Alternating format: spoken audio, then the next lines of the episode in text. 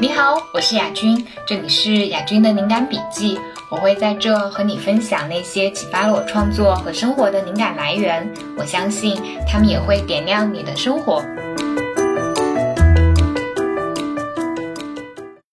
今天想和你分享的这本书叫《亲爱的女生》，作者是一个台湾姑娘，叫杨雅琴。我最早关注她是因为她的一个 TED 演讲，主题是关于女生要拿回自己的情欲。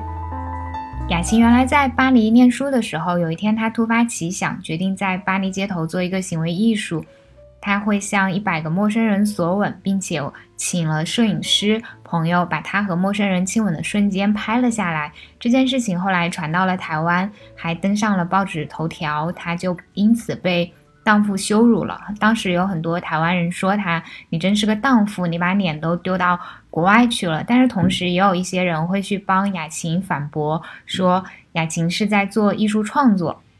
在他的演讲当中，雅琴分享了这件事情，然后他有提到说，这种帮他解释的口吻其实令他很尴尬，因为好像如果他是带着情欲去亲这些人，他就变得很脏。但是实际上怎么可能没有情欲呢？他说：“我当然会选那些让自己心动的人去亲。”《百碗巴黎》这个作品从头到尾都是有情欲的，这就引出了一个问题：是有欲望为什么就要被骂？为什么我们不能表达欲望呢？他在演讲当中说，他其实能够理解为什么他会被骂的那么惨，是因为这个社会对性很压抑。大部分人对性是有很强的罪恶感的，他们没有办法接纳自己内心对于性的罪恶感，就会去消灭他们能够看到的那些跟性、跟情欲有关的东西。在雅琴后来结束了巴黎的学业，回到台湾之后，她发现就连自己的外婆都会说她：“你已经脏掉了，你嫁不出去了。”她就意识到，其实。他亲一百个人，会有那么多人生气，不仅仅只是因为性性压抑而已，还因为性压抑的对象主要是女人。这个社会对于男性、对于身体、对情欲的探索，一直都是很宽容，觉得很合理的。但是女生在成长过程当中，不管是什么阶段，如果表现出来对性的好奇望，就会被指责，甚至会被骂是荡妇。雅琴在演讲当中说，她意识到荡妇是一个专门拿来规范女人、羞辱女人的这样一个很空泛的词。她希望能够让“荡妇”这个词褪去杀伤力，于是她就开始了“百吻台湾”的计划。她想在台湾也去亲吻一百个人，然后把这个过程拍摄下来。她希望通过这个行为去唤醒大家心中的那个荡妇，希望能够在这个作品里面讨论很多不同的情欲的模式。他在演讲当中说，嗯，自己特别想告诉女生，你们要拿回自己的身体，拿回自己的情欲，拿回自己的权利，但不是从你妈妈身上拿，也不是从男人身上拿。其实妈妈跟男人并没有从你身上偷走什么东西，他们不是你的敌人，权利一直都在你自己身上，在你手里。只是有人骗你说没有，而且你从不怀疑。你要去把属于你的找出来，认出来。并且用它们去创造出你想要的。这个演讲当时我是在应该是在大学的时候看的，我印象非常深刻。它也会让我开始思考和荡妇文化有关的问题，也有影响到我对待身体、对待情欲的态度。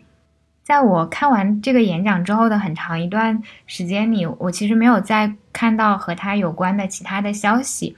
但是去年有一天很偶然的，我在台湾的网站上面看到了。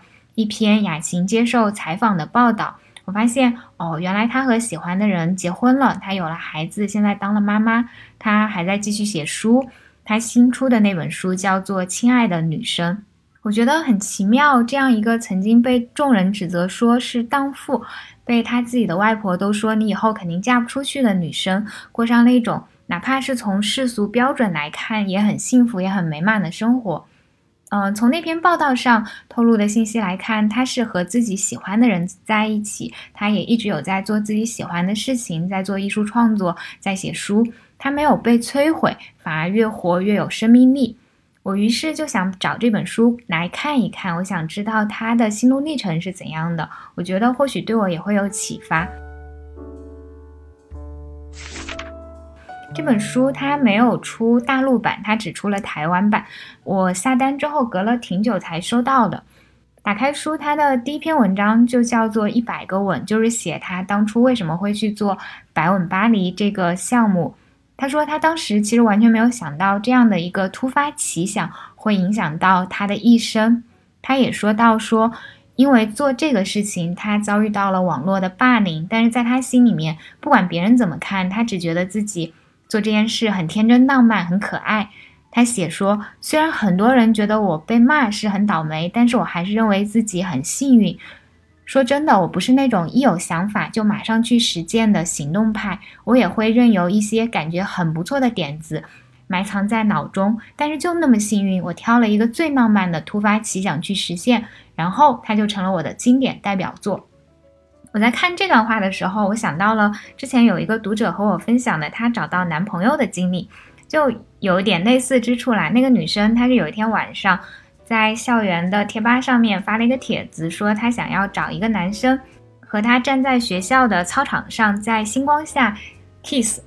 后来真的有一个男生应约了，而且非常像偶像剧的是，他们后来真的在一起了。我觉得还挺神奇的。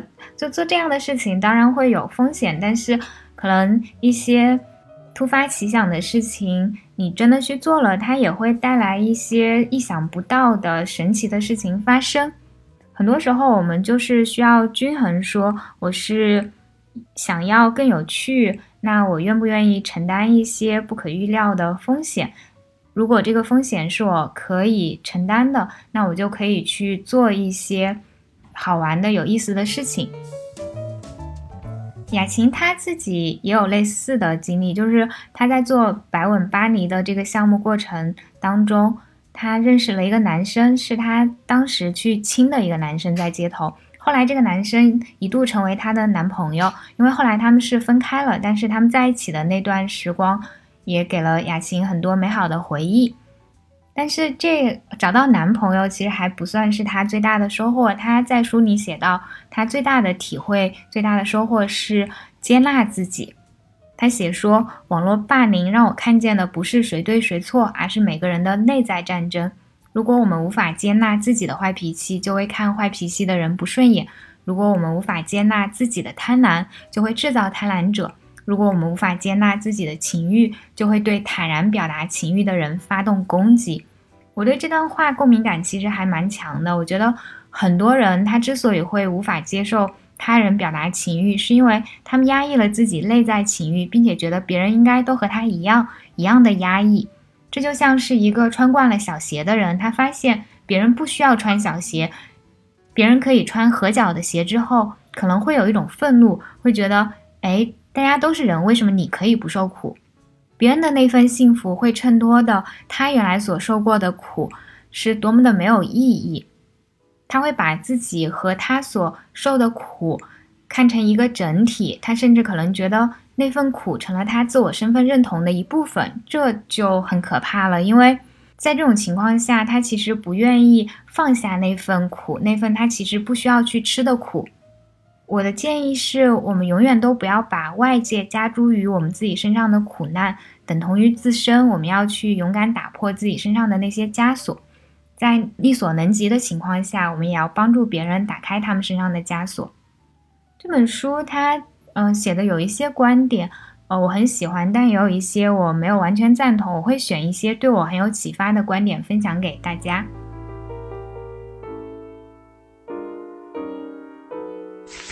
比如说，他在书中有提到说，别人会问他如何能够像他一样自信，雅琴就有很诚恳的解释说，自信这个东西其实是来来去去的，他和大家一样，也会有时候自信，有时候自卑，但是没有关系，就是你不要让没有自信去妨碍你去做那些你想做的东西就可以了。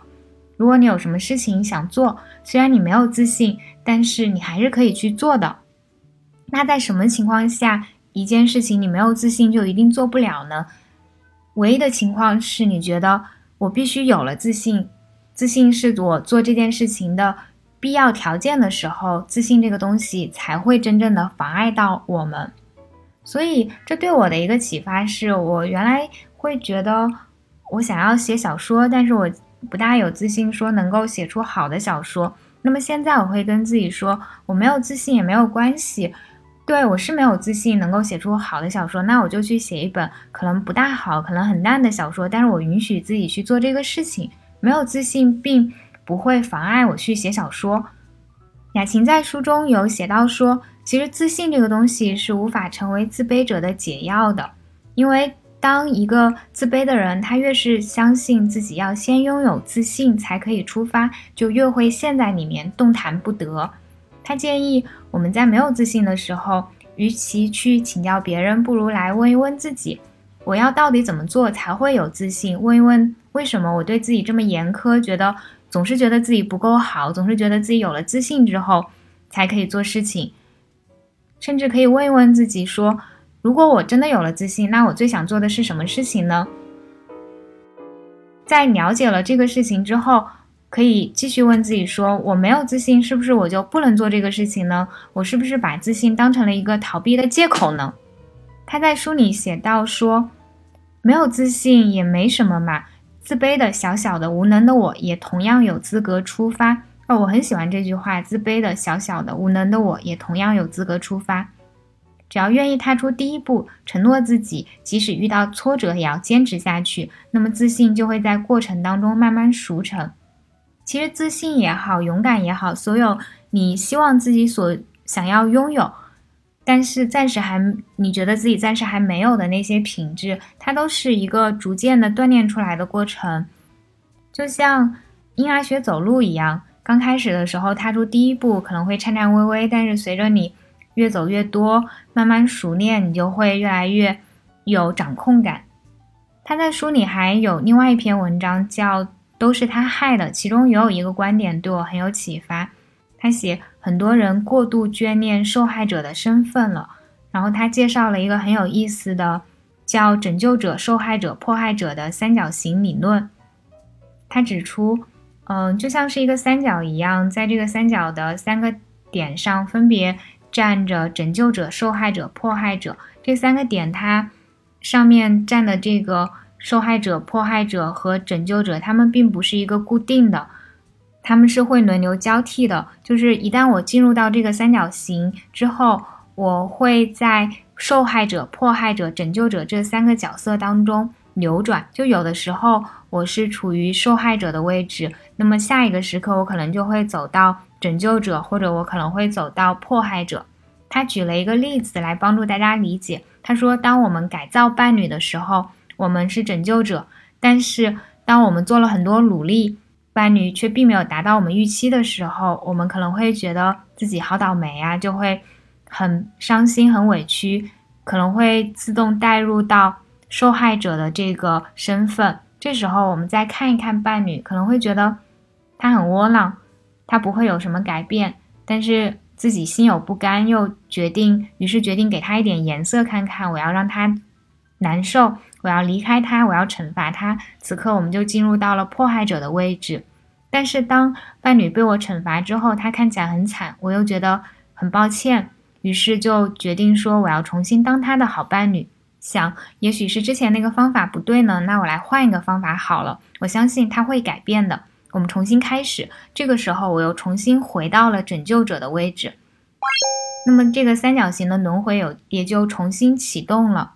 他给的建议是，其实受害这件事情没有我们想象的那么单纯。如果我们不希望成为迫害者，也不希望成为受害者，那么我们就不要随便的去进入到三角形这个位置。就当我们有时候觉得自己是不是受害者，或者我们是不是做拯救者，或者我们是不是做迫害者的时候，我们就需要思考：我是不是已经把自己放入到了这个三角形的循环之中？我是不是应该？需要离开这样的一个轮回。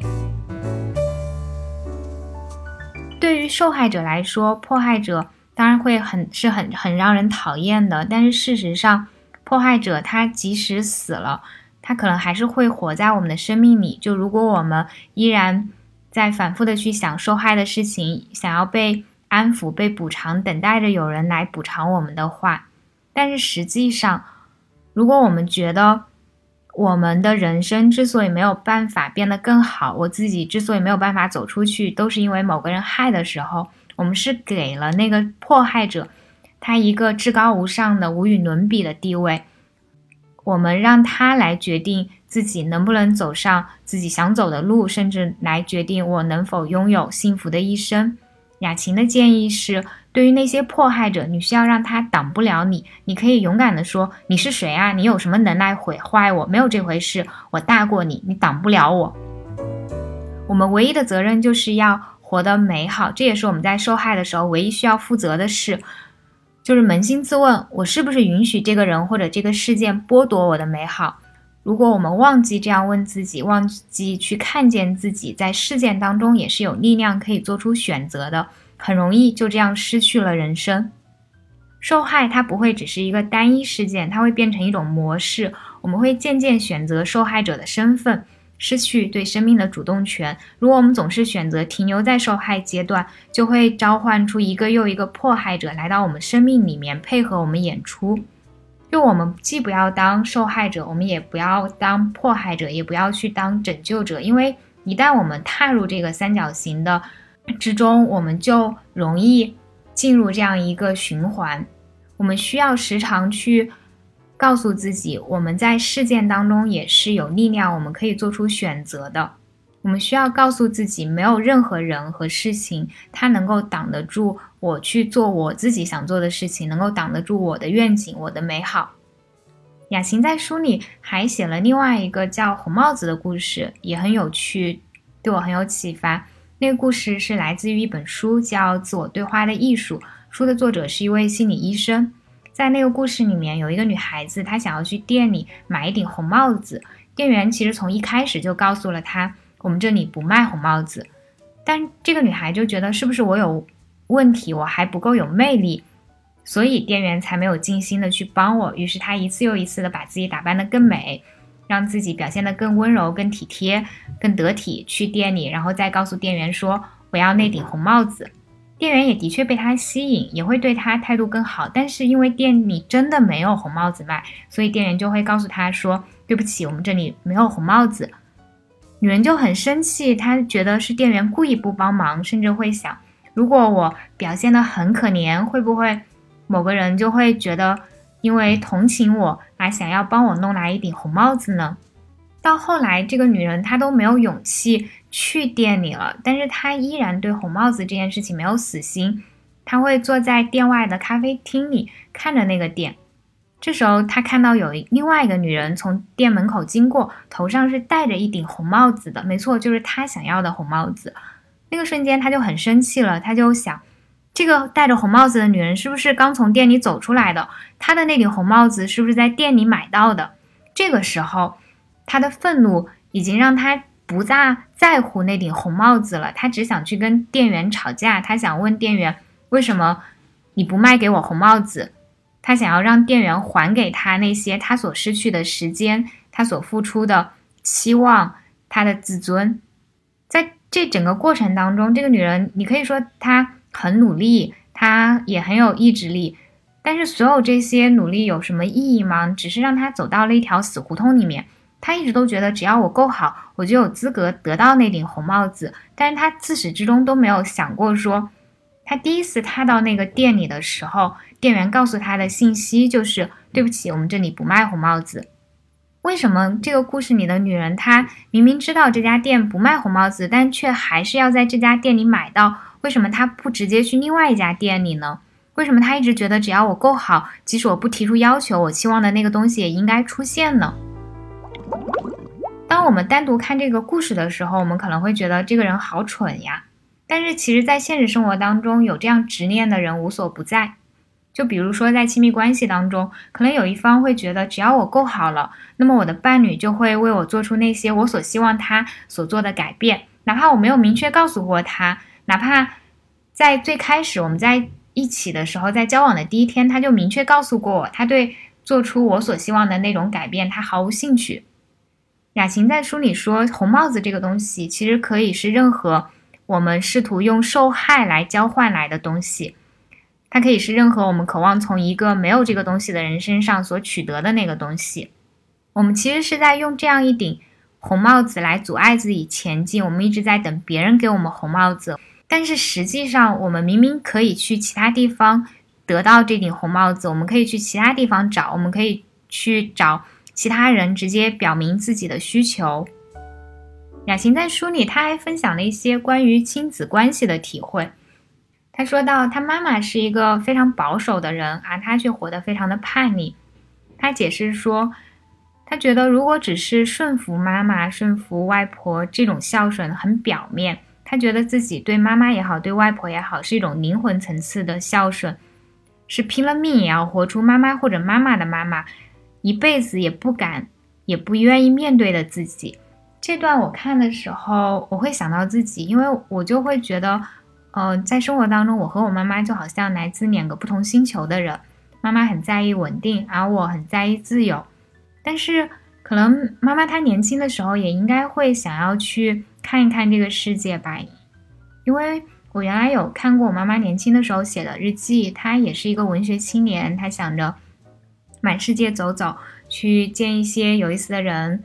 写一些有意思的故事，但是他可能在成为母亲的这个过程当中，逐渐放弃掉了很多梦想、很多愿望，而我可能会被他所没有实现的那部分人生所吸引，我逐渐的活成了我妈妈的反面，就好像如果妈妈她是觉得在关系里面稳定是大过天的，那么对我来说，在关系里面，自我满足、自我实现是要大过天的。如果妈妈她是一个觉得。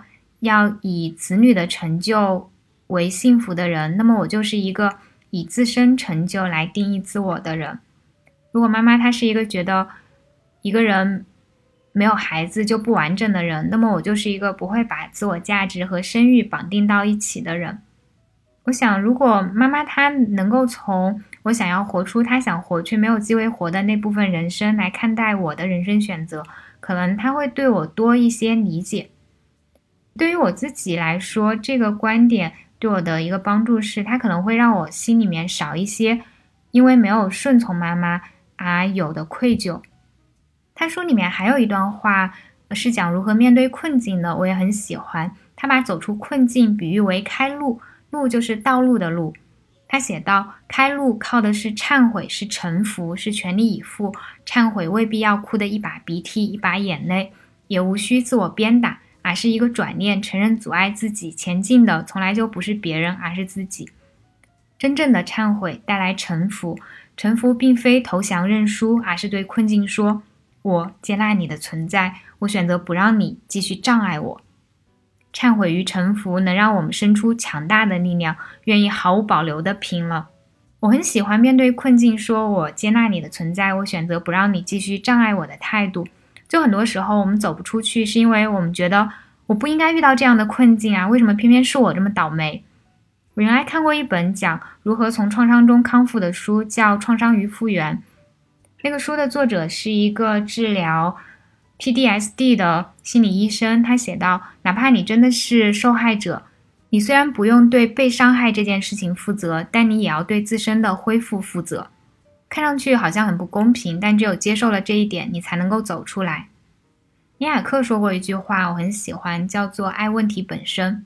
我们当然可以不爱问题，因为问题很多时候会给我们带来一些麻烦。我们可以讨厌问题，但是问题是，生活里就是充满了大大小小的问题呀。甚至我们可以说，一个接一个的问题，它构成了生活本身。如果我们不爱问题的话，其实可以说我们。不爱生活的很多部分，我们在日常生活当中说一个人有意思，经常会说这个人是一个很有故事的人。从我的角度来看，一个人有故事，什么叫有故事呢？其实是他的生活是有起伏跌宕的，是有波折的。而这些波折背后，其实就是一个又一个问题。一个有故事的人，他其实是一个有很多问题。他有去克服一个又一个问题，有去解决问题，同时又不断遇到新的问题，就这样的一个状态。可以说，一个有很多故事的人，他其实也是一个有很多问题的人，但是他可能没有逃避这些问题，他在不断的解决问题。如果我们拒绝生活抛给我们的问题，其实我们就是在拒绝生活。我们只有接受它的存在，我们去面对，去解决。我们把自己解决问题的经验分享给别人，去帮助别人。那么在这个过程当中，我们可能会渐渐尝出生活它本身的滋味。最后，我就祝大家可以在时光当中活成一个有很多故事可以讲的人，一个活得精彩丰盛、不负此生的人。好了，今天的分享就到这里啦。